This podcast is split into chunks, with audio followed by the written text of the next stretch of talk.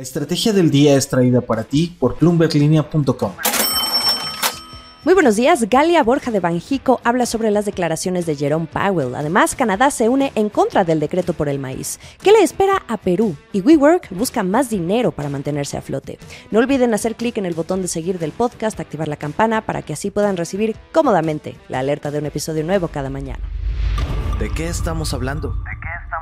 Habló Galia Borja, la subgobernadora de Banco de México. Ahora que el presidente de la Reserva Federal de Estados Unidos, Jerome Powell, pasó dos días compareciendo en el Congreso estadounidense, Borja dijo que en el Banco Central mexicano van a estudiar sus declaraciones para la próxima decisión de política monetaria en México que ocurre el próximo 30 de marzo. Aunque también van a tomar en cuenta cómo cerró la inflación en febrero para México, que por cierto el dato se da a conocer la mañana de este jueves 9 de marzo y el viernes 10 toca la de Estados Unidos.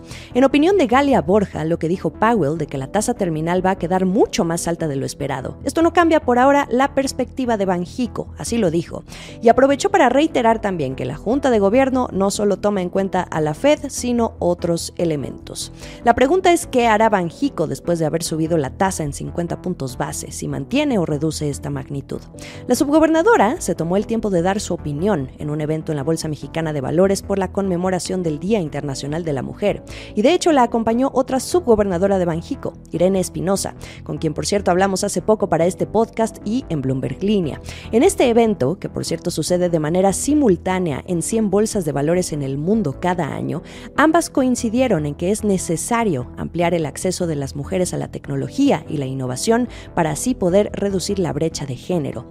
Lo que tengan que decir Galea Borja e Irene Espinosa es importante. Ambas han hecho historia dentro del Banco Central Mexicano.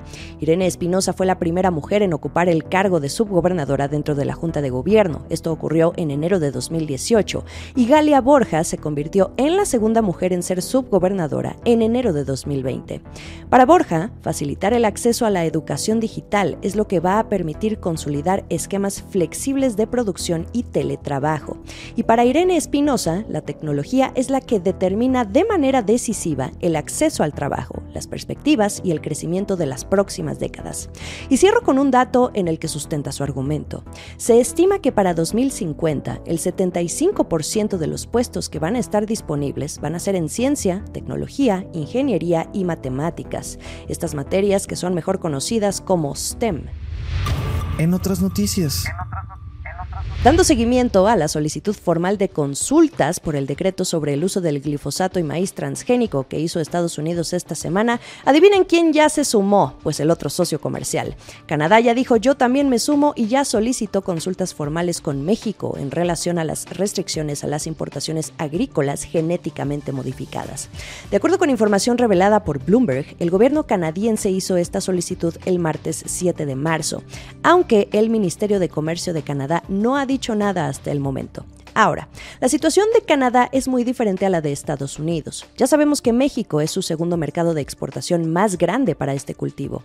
En el caso de Canadá, no es un importante exportador de maíz. Según datos de la Comisión Canadiense de Granos, no ha enviado maíz a México desde agosto del año pasado. Lo que sí le preocupa a Canadá, y que sería la razón por la que se sumó a este proceso de solicitud de consultas, es que México imponga prohibiciones arbitrarias a la agricultura producida con biotecnología.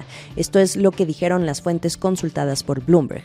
O sea, esto no es solo un tema con el maíz. Por ejemplo, Canadá es el principal productor y exportador mundial de canola, un cultivo genéticamente modificado que se usa en todo, desde aceite para cocinar hasta para aderezar ensaladas. Y México es uno de los principales compradores. Así que si México lo hace con el maíz, ¿con qué más podría hacerlo? Según las personas que hablaron con Bloomberg, preocupa aún más la falta de respeto de México hacia el TEMEC. Fuertes declaraciones. Dato extra, Canadá está siguiendo el mismo camino al que aplicó con las consultas en materia energética, de las que por cierto no se sabe mucho. Nos quedamos en que se habían prolongado las mesas de discusión, pero aún así el periodo para llegar a un acuerdo pues ya terminó. En fin, Estados Unidos lo solicitó primero y luego Canadá se unió, y ahora ocurre lo mismo con el maíz. Son solicitudes de consultas separadas, pero se juntan y cobran más fuerza. América Latina. ¿Y cómo va la situación en Perú? Como bien dice Paola Villar, mi colega para Bloomberg Línea en este país, han sido meses complejos desde aquel intento de golpe de Estado que intentó el expresidente Pedro Castillo y que terminó en su destitución, un conflicto sociopolítico, posturas a favor y en contra de la presidenta Dina Boluarte, que fue quien le sucedió, y bueno, hasta un serio conflicto diplomático con México ante las acusaciones de injerencia por parte del presidente López Obrador. En medio de todo esto, lo que se respira es incertidumbre. Incertidumbre para la actividad económica peruana e incertidumbre para las futuras inversiones. Quedan en el limbo. Bloomberg Línea tuvo acceso a un reporte de indicadores crediticios de corporativos en Perú, elaborado por Fitch Ratings. Este documento considera que la inestabilidad política sigue planteando un riesgo material a la baja para la inversión externa y el crecimiento económico. Dicho esto, Fitch anticipa que habrá una limitada actividad del mercado internacional de deuda corporativa durante todo 2021 y advierte sobre los riesgos que enfrenta la trayectoria macrofiscal del país en el mediano plazo si las condiciones adversas se mantienen. Les doy otro dato. La agencia calificadora prevé que el crecimiento medio del PIB de Perú este año y en 2024 va a estar en 2%, pero esto es debajo de la media de 2.8% que usualmente registran los países con calificación triple B, que es la calificación que ha dado Fitch a la deuda peruana.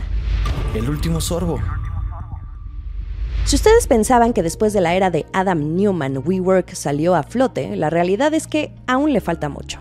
La empresa que supo jugarla muy bien en el negocio del real estate y los espacios de trabajo compartidos, a estas fechas sigue intentando sanar su deuda. ¿Qué es lo nuevo que sabemos? Según información revelada por The New York Times, está en conversaciones para recaudar cientos de millones de dólares en capital para poder seguir sosteniendo el negocio. Ya tiene a un posible aventurado que quiere inyectarle capital. Se trataría de Jardy Systems, que es un desarrollador de software inmobiliario con sede en Santa Bárbara, California, y con el que WeWork ya lleva trabajando al menos el último año. De lograrse un acuerdo, esto le permitiría a WeWork reestructurar su deuda y le proporcionaría una reserva financiera para varios años.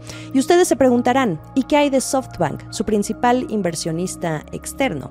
No está previsto que participe. Ya quedó atrás aquel tiempo en el que WeWork fue considerada una de las startups más valiosas de Estados Unidos. Si a ustedes les gustan las series, hay una muy buena por ahí, interpretada por el actor y cantante Jared Leto y la actriz Anne Hathaway, que cuenta la historia con lujo de detalles sobre su ascenso y caída. Desde que en 2019 se complicó la situación financiera de WeWork, no ha dejado de luchar para mejorarla. Además, esto también provocó la destitución de Newman y un rescate multimillonario por parte de SoftBank. La pandemia le hizo más daño y pues el camino de la recuperación aún se mira largo. Ya es jueves, ¿cómo va su semana? Sigamos el resto de la información a través de bloomberglinea.com. Seguimos platicando por Twitter, arroba Jimena Tolama. También me encuentran a través de arroba la estrategia MX. O también estamos en Instagram y YouTube. Feliz día para todos. Esta fue la estrategia del día, escrito y narrado por Jimena Tolama, producido por Arturo Luna y Daniel Hernández. Que tengas un día muy productivo.